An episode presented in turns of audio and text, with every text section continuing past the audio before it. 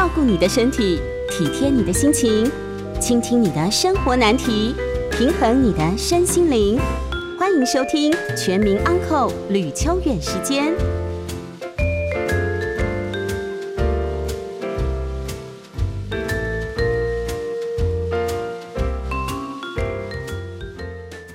欢迎收听九八新闻台每周晚上八点播出的吕秋远时间，我是吕秋远哦。那么今天是一一年二月二十五号，同样是星期五。那么今天呢，我们要来谈一些法律问题，就没有邀请来宾哦，由我来呃为各位就是服务。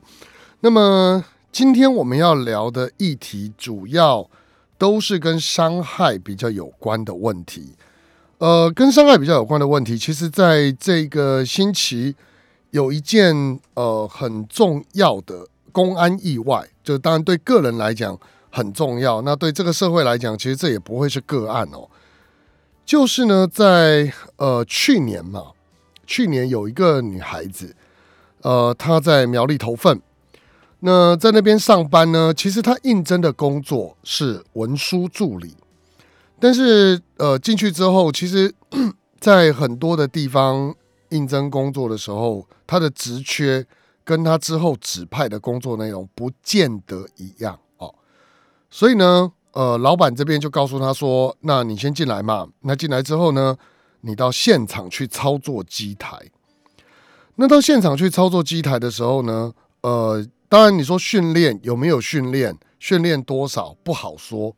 但是总之，在去年年底的时候。”他在操作公司的机台包装塑胶粉，那当时包装袋破有就有点破掉了，他就要去涂浆糊，结果红外线啊，那台机器的红外线没有感受到这个状况已经发生了，有人进去了，通常应该会有啦，那就没有嘛，那没有的情况之下呢，货物开始运转，他的脚就被一千一百公斤的货物碾过去。那这时候就造成了我们讲这个脚掌的粉碎性骨折。那粉碎性骨折，各位要想哦，一千一百公斤就是一公吨的东西从脚划过去，那是有多可怕的压力。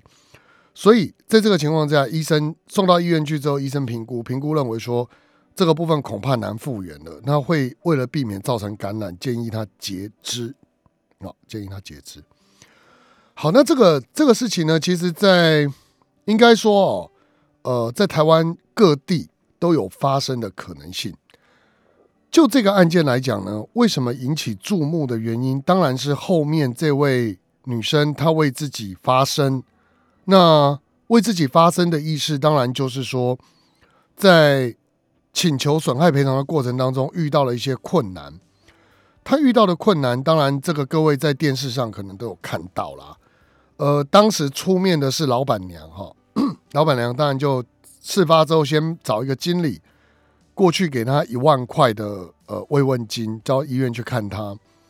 然后看完他之后呢，之后就但老板娘可能有鼓励他一些话，他认为是鼓励啦。不过这个鼓励在这位女孩子听起来就很不是滋味。她的意思是怎样？老板娘的意思是说，我哈跟你讲啊。像你妈妈中风，不就还是还能走吗？人生总是有希望啊，是不是？那你这个失去一只脚也没什么嘛，其实人生还是可以往前走啊。这样，各位啊，这在刚失去脚的人听起来就很难受嘛。你去跟人家讲这种话，呃，够熟，没有利益冲突，很好的朋友，好，你要去鼓励人家，人家不会把你的话听偏了。你讲这个话有点道理。今天对于这个受害人而言，他觉得啊，就工厂管理有问题嘛，所以今天我有这个状况，你怎么还来讲这种话？他把这些相关的内容在呃，就是寻求一些管道发生出去之后，那引起了很大很大的回响。那这个回响当然包含苗栗县的议员，还有一些律师都愿意协助他。好，那么我我们今天要讲这个案件，主要是要回过头来思考一个问题。这样子的工伤，其实，在我们的台湾各地，当然包含世界各地，可能都会有了哈。可是，我们要思考的问题就在于说，当我们面临或者我们的朋友面临这样的问题，我们自己到底有什么权益？哈，这个部分当然要从头开始说起。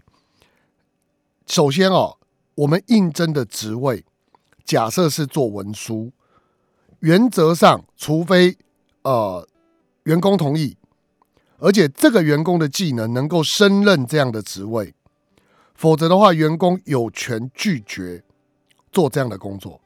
那当然，很多人会讲啊，这个东西其实法律上都是这样讲。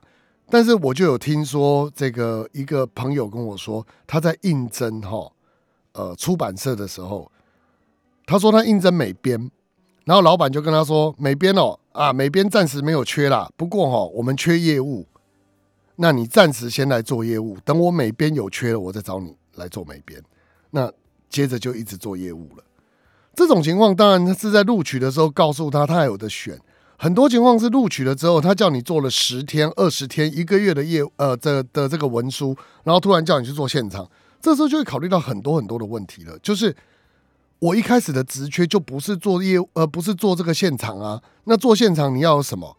你要有相关的背景、相关的操作经验，乃至于相关的训练，这些东西有没有？这是第一个要检讨的问题。所以，当我们遇到老板要把我们调职的时候，我们。劳基法上或审判实务上有所谓的调职五原则，就是包含距离、包含待遇、包含专长等等。我们在考虑这些问题的时候，自己就要想一想：我愿不愿意去？我能不能做？如果不愿意，老板是不能强求的。那当然，老板不能强求，老板会不会把我们开除？这个不是一个话说你自己去跟老板说就可以解决了。很多时候，法律根本不能解决这一类弱势劳工的问题。那这个部分要怎么处理？其实政府在劳动事件法里面有相关规定，只是很多人都不知道哦。那这个部分可能我们自己就要加强我们对于法律的认知，善用法律来保护我们自己哦。好，那么第二个问题在哪里呢？第二个问题我们要考虑的就是，当他在工作的场合发生意外的时候，那呃，资方应该做些什么？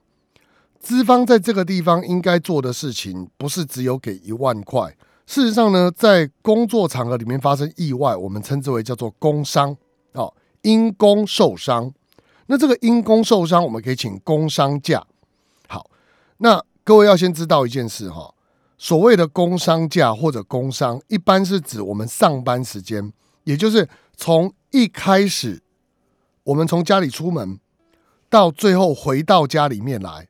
这段期间都算因公哦，所以比如说我们是骑摩托车从家里出门，只要不要绕路。什么叫不要绕路？就是呃，像之前台南有一个案例啊，这个这个案例很特别啦，真的很特别。那个法官特别讲，他说下班时间绕个路去买个虱目鱼粥，这个应该还是算上班时间。但这个判决会不会被废弃？我不知道啦，因为。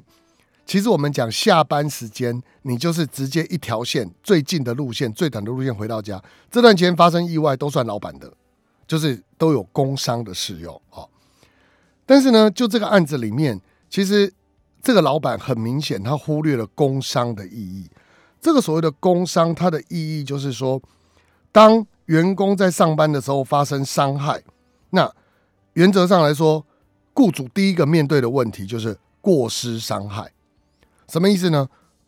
我请我的员工去做搬一个重物，结果因为没有做好防护措施，导致员工跌倒。这个时候，我身为老板，我就有过失伤害的刑责，员工是可以告我的啊。所以，劳动条件、劳动环境，雇主有义务要维护。好，这是第一个问题。第二个问题就是民事上的损害赔偿。既然雇主在设置这个劳工环境，有问题的时候，那当然雇主就要负损害赔偿责任。这个部分哈，在刚刚讲那位女孩子的案例里面，至少就出现了几个显而易见的问题，包含员工训练，包含应征职位跟他的从事工作不符，包含这个红外线故障等等，这些问题都是老板可能在未来要负起过失伤害刑责跟损害赔偿责任的。那这个部分其实，当我们讲老板自己就要知道，所以要好好的跟员工谈说这个不知道怎么做。那事实上，即便老板不愿意谈，我们在法律上工伤期间非特殊状况不可以解职。什么意思啊？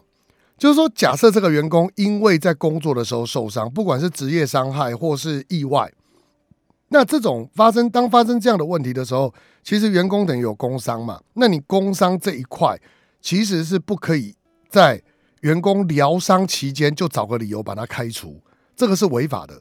那当然，除非特殊状况，什么特殊状况，啊工厂就歇业啦，公司就破产啦，你自己都养不起了，你怎么养员工？另当别论。如果公司不断在营运的时候，员工受伤是不可以开除的，而且工伤期间工资照给，也就是说，员工去看病啊，呃，员工要去做复健啊，或者甚至要安排员工相对应能力可以符合的工作，比方说，今天这位女生她的脚断了，那我们在处理这件事情的时候，就会希望说，公司可以安排她一边可能。复健看诊，等到她心理生理上都可以负荷简单的文书工作，我们要请她回来上班的时候，那他也愿意，那我们就负担相对应的薪水给这位员工。那么不可以任意的强迫员工离职。除此之外呢，呃，有薪病假、医药费当然都要给。然后未来如果鉴定出来有所谓的失能，所谓的失能就是，比方说。呃，我在工作的时候皮肤被烧伤，那我这个皮肤失能嘛，那这会做失能鉴定，失能鉴定鉴定出来之后，一样好，除了职灾要给的，我们保险劳保要给的这个补偿之外，另外老板自己也要负起所谓的损害赔偿责任，这些都是应该要考虑的。所以，呃，我们听到哈，当然我们听到后面这部分是一面之词啦，也不确定是不是真的。但这位女生她在呃公开的发表的说法里面有提到一个重点，就是当时他们走进了和解程序，和解程序呢，老板说十万块要跟对方和解，事实上这是不可能的数字。这讲所谓不可能的数字，就是就十万元而言，以一般这种过失重伤害的标准来看，大概。杯水车薪吧，所以有些老板在考虑这些事情的时候，可能要考量到现实的刑责跟赔偿责任有哪些。因为现在是一个网络发达的时代，任何人都可以找到律师问，任何人可以去申冤。那么，当我们在处理这件事情的时候，如果只是用自己的想法说，反正地方嘛，小地方嘛，乡下地方嘛，我爱怎么搞就怎么搞。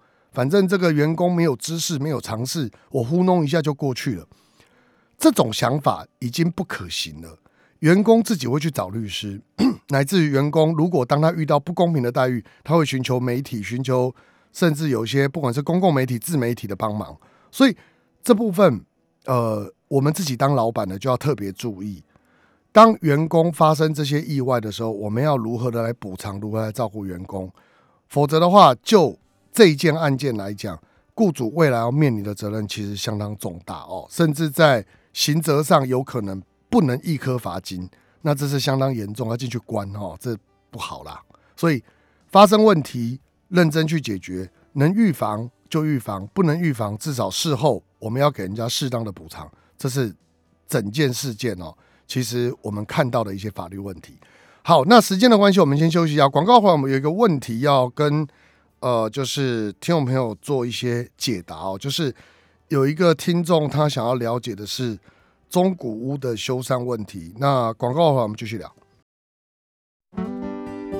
欢迎回到九八新闻台吕秋远时间，我是吕秋远哦。那么我们刚刚讲到了这个有关于工作伤害的问题。那么我们接下来要来讨论的，其实是位读者来信哦。呃，他写到我们电台里面来询问我一个问题。他的问题在这里哦，他说，二零一九年他买了一间中古屋，那么当时找了一个房屋修缮的师傅来整修重做墙面，那做完以后呢，交屋不到半年，墙壁跟梁柱就出现了龟裂，还有所谓的油漆水泥剥落的情况，那这就联络师傅来看啊，他说会处理啊，一拖再拖，又过了半年，那到了去年啊。呃，年底的时候，他发现一楼天花板开始有水渍跟水痕，他就怀疑说当时的墙没有做好，那破坏了原本的防水漆，导致漏水。那这个情况应该要怎么办？哈，首先我想我们把这个问题扩大成装潢好了啦，因为有些听众可能他面临的是装潢的问题。我跟各位讲哦，当我们要做装潢的时候，不管我们做的工程有多小，好，或者是呃金额有多少，原则上我都会建议，一旦要做装潢，或者要做抓漏，或者要做所谓的油漆的粉刷等等。一定要有书面契约，好，没有书面契约，你至少要有报价单。那当然，这个报价单其实我不是很欣赏，因为报价单有时候你弄出来之后会有一个问题，就是它上面往往写的很潦草，比如说，嗯，油漆两个字，然后呢报价单又写个两万块。那请问一下，油漆两万块是油漆几面墙？油漆要用什么漆？什么都没说啊，就像我们讲说，你用环保的油漆跟用一般的油漆价钱也不一样，那这时候就会衍生很多的争议。那各位要知道一件事哦，在民事诉讼里面，举证是一件很重要的事情，原告必须要举证啊。也就是当我们发生问题的时候，我们要告对方，要请求他履行契约，要解约，要请求损害赔偿，通通都要由原告举证。原告举证不充分，就是原告败诉。好，那我回过头来看这件事。如果我们跟这个呃油漆师傅，或是跟装潢的这个设计师没有签任何的契约，都只是口头讲，那口头讲，请问这个东西未来发生争议应该怎么办？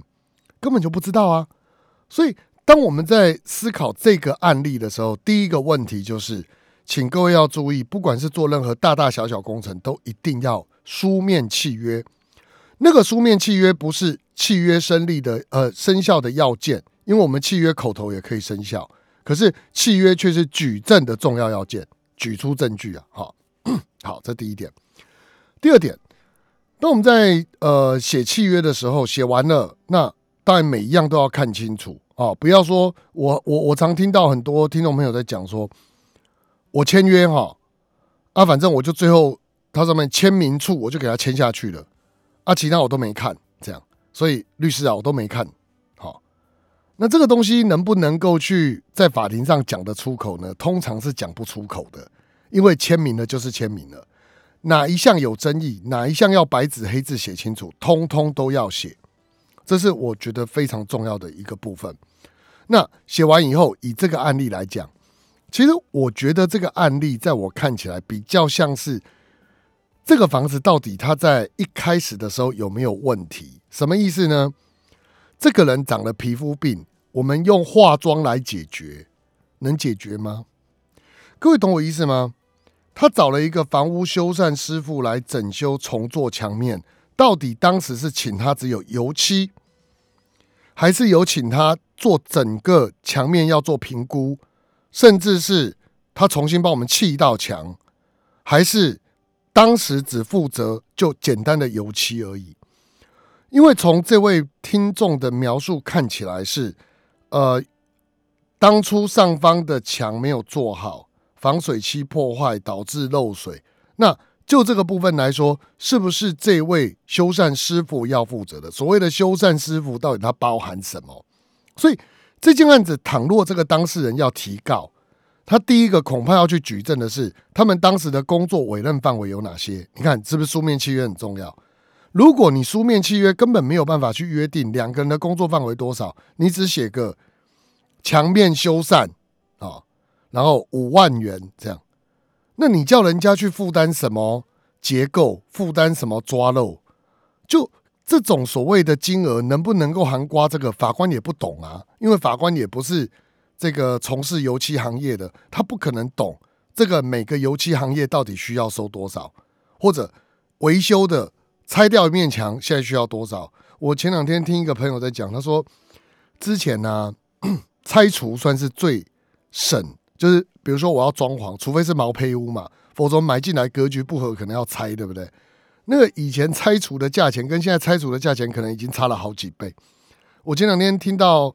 在夜市买东西的时候，听到一个小贩跟我讲，我就问他说：“哎，你臭豆腐为什么从五十五块涨到七十五块啊，好夸张哦！他跟我说：“我告诉你，我除了盐没有涨之外，沙拉油、蒜头、辣椒，连我的原物料什么都涨，而且涨了好几倍。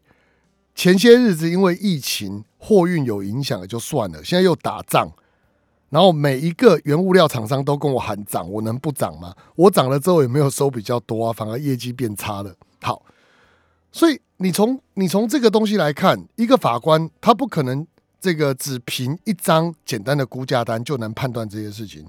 所以就本件来讲，比较大的问题恐怕是我们怎么确定修缮范围。所以如果之后各位，当我们有所谓的相关的工程的需要，一定要有所谓的契约来明定。那明定好之后，下一步假设发生问题了怎么办？以本案来说，其实他的描述非常不清楚，所以我也不知道该怎么办。什么意思哈？如果这个师傅他只负责抓漏，只负责这个呃所谓的呃油漆，那负责的项目不一样，他要负的责任就不一样。因为我们在民法上有所谓的瑕疵担保责任，他只就他自己造成的瑕疵做担保，他不负责别人造成的瑕疵啊。那所以就这个部分来讲。我们要明定好他到底做什么工作，明定好之后，我们就来判断他做的工作有没有瑕疵，有没有完全给付，还是甚至我们讲加害给付。什么叫加害给付？哦，比如说以这个案例来讲，就是我们原本要求他来帮我们把房子弄好，结果呢，他在修缮的过程反而把东西弄坏了，导致我受损失，这就叫加害给付。就你给我的东西是有害的，那这个东西在。日常生活当中常遇见啊，比如说我买了，诶，我是养猪场，我要买一百头猪，结果呢，它里面给我的猪里面有三头是生病的，导致我其他九十七头猪都死掉，甚至我自己家里的猪也死掉了。那这个时候呢，可能就变成他给我的东西不止没有符合在资本质，而且呃还有所谓的加害给付的问题，那可以请求损害赔偿哈。所以以刚这个状况来讲，其实这位。呃，朋友，他在确定好他的修缮范围之后，然后确定好这个呃房屋结构本身有没有问题之后，就可以把这两件事情把它理清楚。倘若真的是这位造成的，那因为工程已经结束了，好，所以我们不需要去解除契约。有些各位听众朋友，如果遇到是装潢，装潢做到一半你觉得有问题，一定要喊停，要催告，发传真信函催告。然后催告完，如果对方不改善，你就要解除契约。否则，如果今天没有解除契约，找另外的人来维修，另外的人来修缮，到时候就会变成说，原来的那个受雇人跟新的受雇人，事实上他们在呃看这个问题可能会不一样，会导致原来的呃应该是承揽啊，应该不是受雇，原来的承揽这件工程的人，你没有办法跟他求偿哦。所以，嗯。基本上来说，解约是一定要做的。那么催告完解约之后，我们才能找新的人，然后针对旧的人的部分，我们来提告请求损害赔偿。所以整件事情可以跟听众朋友建议的就是几个重点：第一，书面契约；第二，点交。点交的时候要确定他做的东西有没有问题，有没有瑕疵。做完之后呢，呃，服务方有瑕疵担保的责任。好，也必须要有符合在资本子的完全给付，所以我们要检查。那即便已经符合了之后，其实如果有问题，只要是因为它施工所造成的问题，呃，不管是瑕疵的的这个给付，或者是加害的给付，我们都可以要求对方要针对这个部分做损害赔偿。那这个是我们整个在处理类似装潢啊、维修工程的时候，必须要去注意的。所以，其实听众朋友可以发现，哈，很多事情最后还是回归到举证这一面来。那举证这一面来，其实，在我们诉讼里面很困难，尤其是装潢案件。我我跟各位讲哦，有时候漏水修缮只要三万多、四万块，各位知道吗？鉴定要多少？在法院里面鉴定，有时候法官一这个找的鉴定人一收就是十万。那你想，这事不很好笑吗？我要求对方。要赔我四万块，结果我的鉴定费用是十万块，那我打这个官司打赢了有什么意义？所以很多时候法官在看到这个鉴定费的时候，都会劝两边和解，不是他不想写判决，而是他会觉得你们两个人就这个四万块、五万块，好好谈一谈，双方把这个诉讼风险考虑进去，不要让我来判，我来判，我一定要举证。那我举证，双方去找鉴定师傅来鉴定完，一收收个八万块、十万块鉴定费，然后呢，然后我判谁赢了以后，拿了四万，才呃诉讼费用竟然是要八万，那这个整个到底划不划算，两边就要想清楚。所以，当我们面临房子要装修的时候，请事先做好万全的准备。这个万全的准备就是法律上的这些契约。或者相关的举证责任一定要做到，否则未来在诉讼的时候都很吃亏。好，这题你听懂没有？好，时间的关系，我们就今天介绍到这里了。广告回来，我们开始来接听众朋友的 call in 哦。我们电话是零二八三六九三三九八零二八三六九三三九八，有任何法律问题都可以打电话进来。欢迎回到九八新闻台吕秋远时间，我是吕秋远。那我们开始接听我们听众朋友电话，我们电话是零二八三六九三三九八。我们邀请第一位陈先，陈先你好。哎哎，律师你好。哎，请说。呀，譬如说房客对不对？哎，他把房子又转租出去，哎，然后变成会有第哎被被骗的房客，嗯，他那个房客又真的被骗的，那到时候我要怎么？这个情况万一真的发生的话，我要怎么？我也是受害人，然后被骗骗的那个房客也是受害人的话，就蛋你啦！你到底是房东还是谁啦？没有，我是房东。好，你房东，我跟你讲，你跟他的契约里面有没有禁止一步转租，还是什么都没写？有有有写，禁止转租都会写。禁你有写吗？那有写你就解约啊，解除契约就好了。他受害的那个房客来找我，那个人跑掉了。啊，受害的房客来找你，基本上你你看你要怎么解决嘛？你可以跟那个房客讲说，好吧，那我就把这个人解除契约，发存证信函，发存证信给他之后就解除契约，对不对？你跟他租约就失效了。然后接着呢，这位二房呃，哎，不是二房东，那位房客就是承租的这位房客，你就跟他说，好，那我重新租给你，但是你缴给他的钱不关我的事，你可以去告他诈欺，或是你会告他什么？等于说。嗯呃，我们讲契约相对性，所以他跟他的契约并不影响你，好，那你跟这位房客的契约也不影响你跟这个新新的这个所谓的呃承租人的关系，所以你就直接跟那个受害人自己签个契约嘛，这样就解决了，你没有影响啊。我不不，如果不愿意跟他签也可以吗？不是，当然可以啊，你就要去法院告他，请他搬走啊。那你说，那他会说，那我交了房租，我找谁要？你叫他去找那个人要啊，就这样。变成我还要去，我还要去告那个受害人。哎，对，抱歉。我靠！呃，这个这个电台里不可以讲“我靠”啊！我又讲一遍了。这样不是？像哇，那真的是，万一这真的发生这一事，对？那到底有没有发生啊？什么叫万一真的发生？因为我我以前那个有亲戚发生过，然后我现在这个房客好像也是都没有缴，然后他们。有这种情况，有时候他这个房客要闹房，时候他会就是做转租的动作。好了，你就跟他讲一下嘛，就说不可以转租。如果转租，我就要强制执行你搬走。这样，例如一步转租可以啦。如果你们契约没有约定，但全部转租不行。完没有完就去学不能转租，而且只能你住在这边。好吧，那只能这样了。反正你记得我刚跟你讲契约相对性，一个对一个，他跟他的契约不影响你哈。变成那个受害者的房客，我变成我要告他侵占。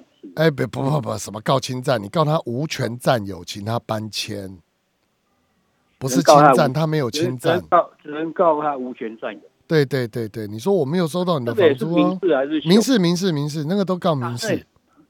民事哦，嗯，我好了解，那我也要小心的这部分。好，辛苦了哈，拜拜。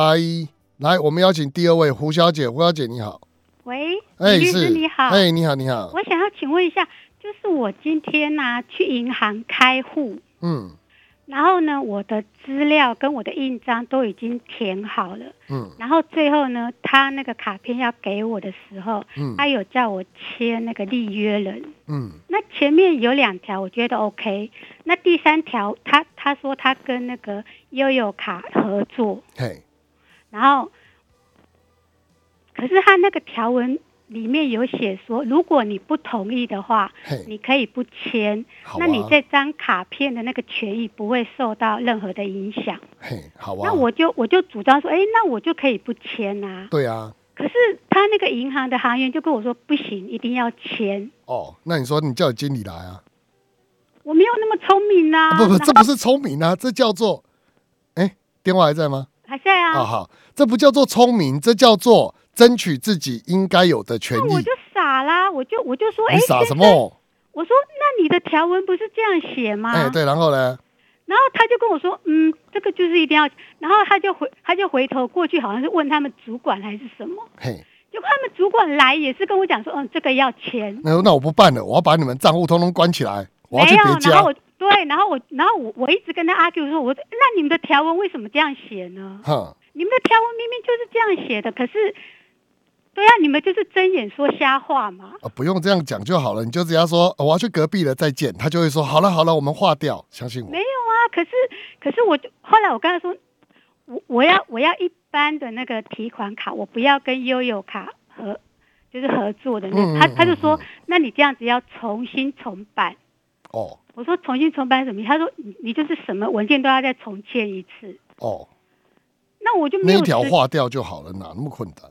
没有，那我我就时间就不够，我就跟他说，那那这样子我就不办了。好吧。好，然后我就说，那你文件应该要还我，因为我我都签名了、盖章了。你你要把它销毁，我要看着你放碎纸。对，我就是这样说。可是他们说不行，这个是我们银行的东西，你你不可以，你不可以，不可以销毁。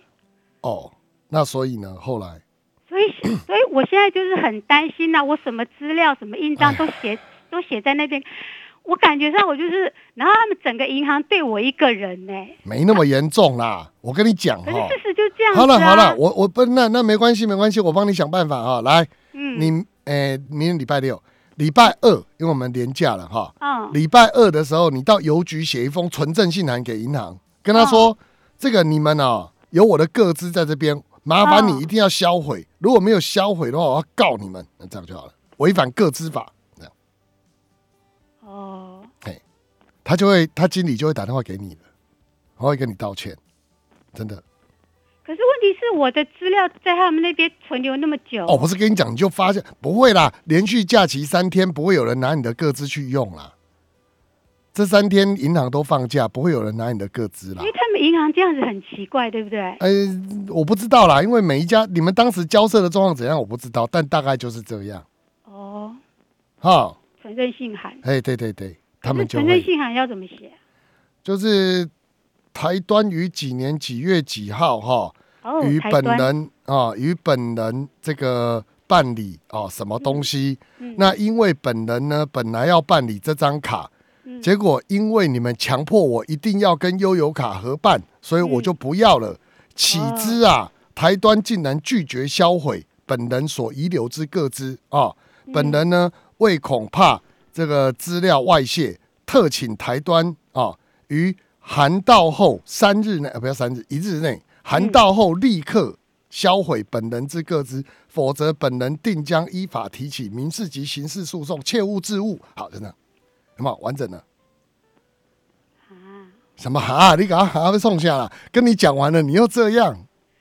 因为这对我来说好难哦。你好难，我念一遍给你听了。我们接下来会有重播，你下次去听重播，把它录下来写一遍，好吧？因为因为如果我要告他的话，我谁叫你告他？我是说你写了这个之后，人家经理就会跟你联络了，他就会说胡小姐啊，没那么严重啊，来来来，我们谈一下，真的啊。好，那我不能直接找他们经理吗？也可以，也可以。你不写责任线，你就直接找他们经理打电话去说：“经理啊，你这样不行啊，念他半个小时，他就投降了啊。”好，好，辛苦了啊，拜拜，拜拜。好，我们邀请邱先生，邱先生久等了，请说。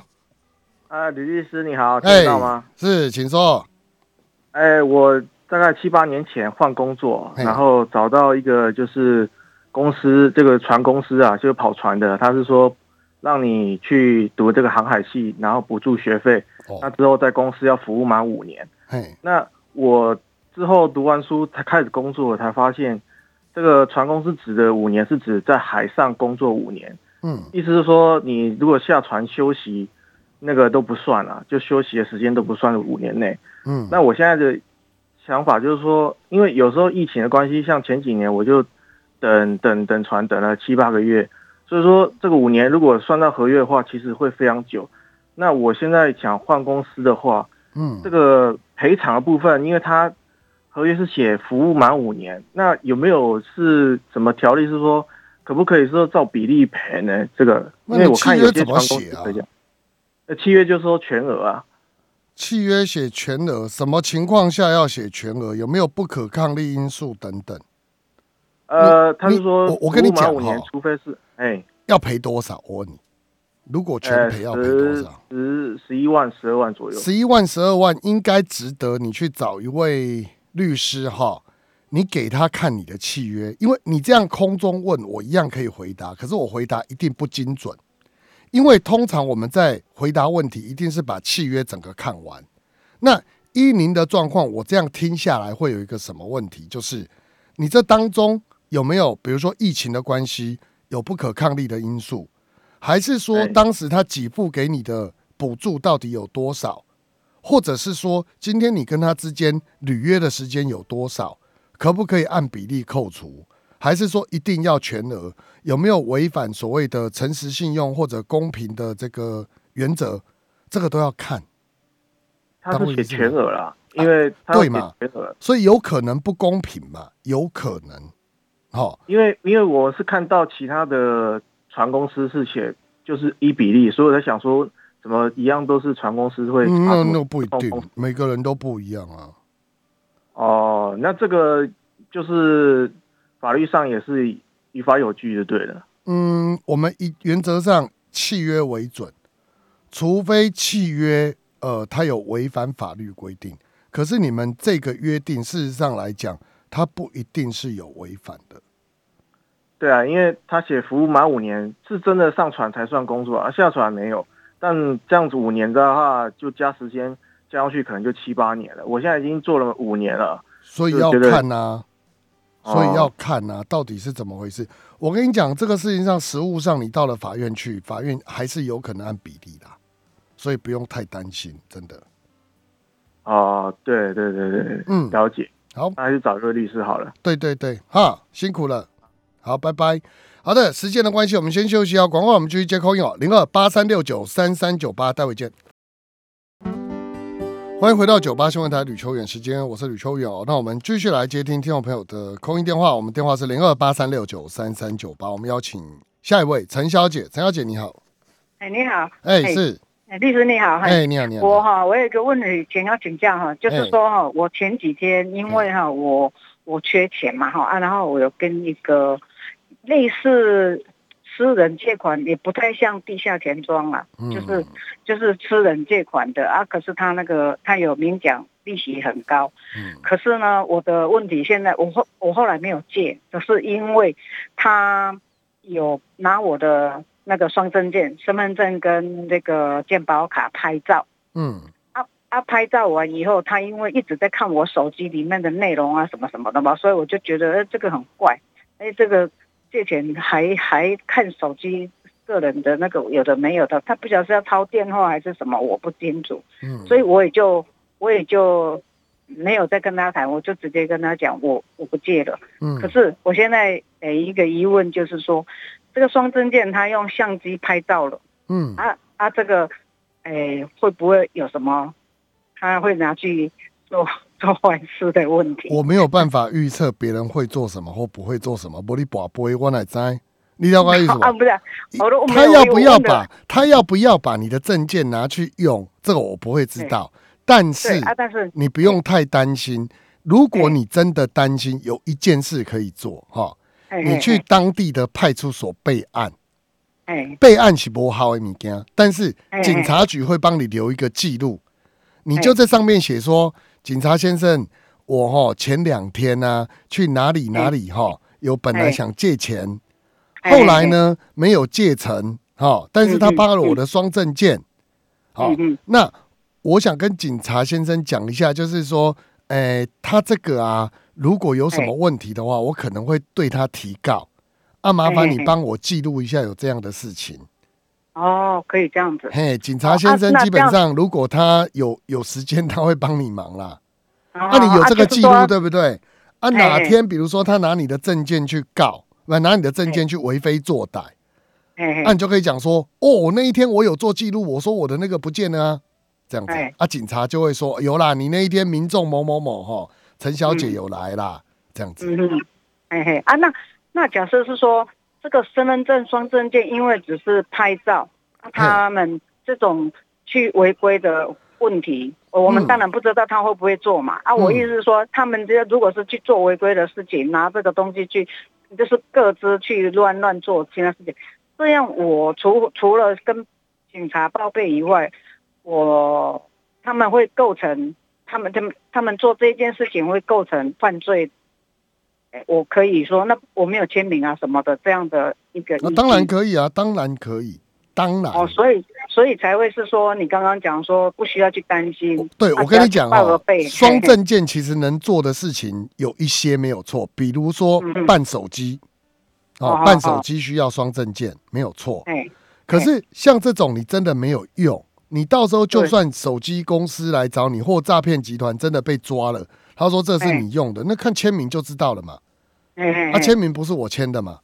哦，啊，这个就没有问题，更何况你已经有去警察局有备案过了，嗯，对不对？啊，所以所以也不需要说再去把身份证或是那个报遗失这个动作也不要不要不要不要，干嘛那么累啊？你这样报遗失，你就明明有，你又报遗失，对对对，对不对？你这明对，因为你明明这个东西就在，你去报遗失，那你是要公务员登载不实哦，你明明没有遗失，哎，对，所以说不用担心呐。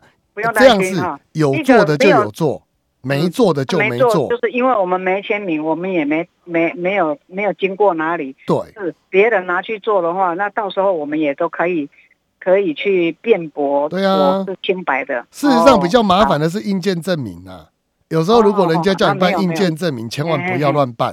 哦哦，是是是，硬件证明就很危险哦。好啊，这样就是由呃到警察那边去报备一下。啊，报备的话，像这种报备，他会存底给我吗？还是备案？他会记在他的勤务记录簿。他们的勤务记录。哎，他说今天有一个民众啊，叫陈某某啊，跑来我这里啊，跟我说他东西不见了，就记上这样，就等于是一个记录而已，它实际上没有任何作用，但就是一个记录。啊，以后勤务部交接的时候，可能就会有说啊，曾经有这个陈小姐来这样子。嗯嗯嗯嗯嗯，对，好，这样我了解。啊，不过以后不要这样做啊！我跟你讲，那个那些人哈，那些人很恐怖的。那些人第一个利息很高，然后第二个，你如果不还的话，哈，下场通常都不太好。嗯嗯嗯。哦，所以有时候宁愿缺钱，也不要去这样借哈。哦，是哈。对了对了，了解。哦，好。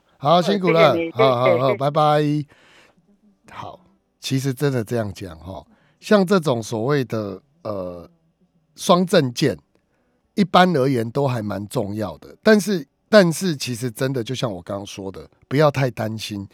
呃，有做就有做，没做就没做。那这些东西，事实上在现在的记录这么的完备的情况之下，假的也真不了了哈。那反而对方会吃上伪造文书的官司。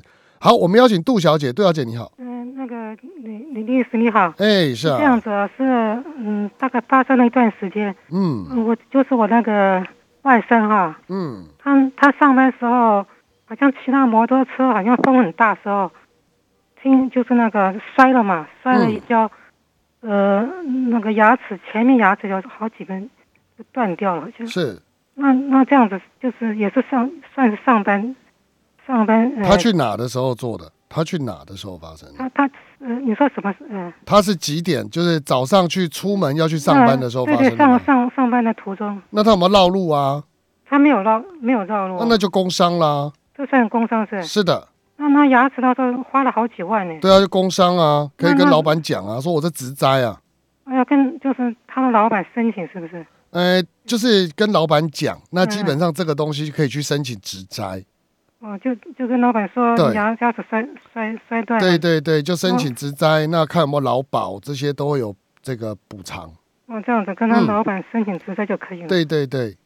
哦，因为这不是老板造成的嘛，所以你不能跟老板要赔偿啦。哦，好，但是这是职灾嘛，那职灾你可以有劳保的话，可以去申请一些补偿。那老板呃也不能够在这个工伤的期间，比如说他如果要请假去看医生，不能扣他钱，不能扣他全勤这样子。哦，啊，好，好，谢谢哈。哎，不会。好的，那么今天大概时间上差不多，我也来不及接下一通口音了哈。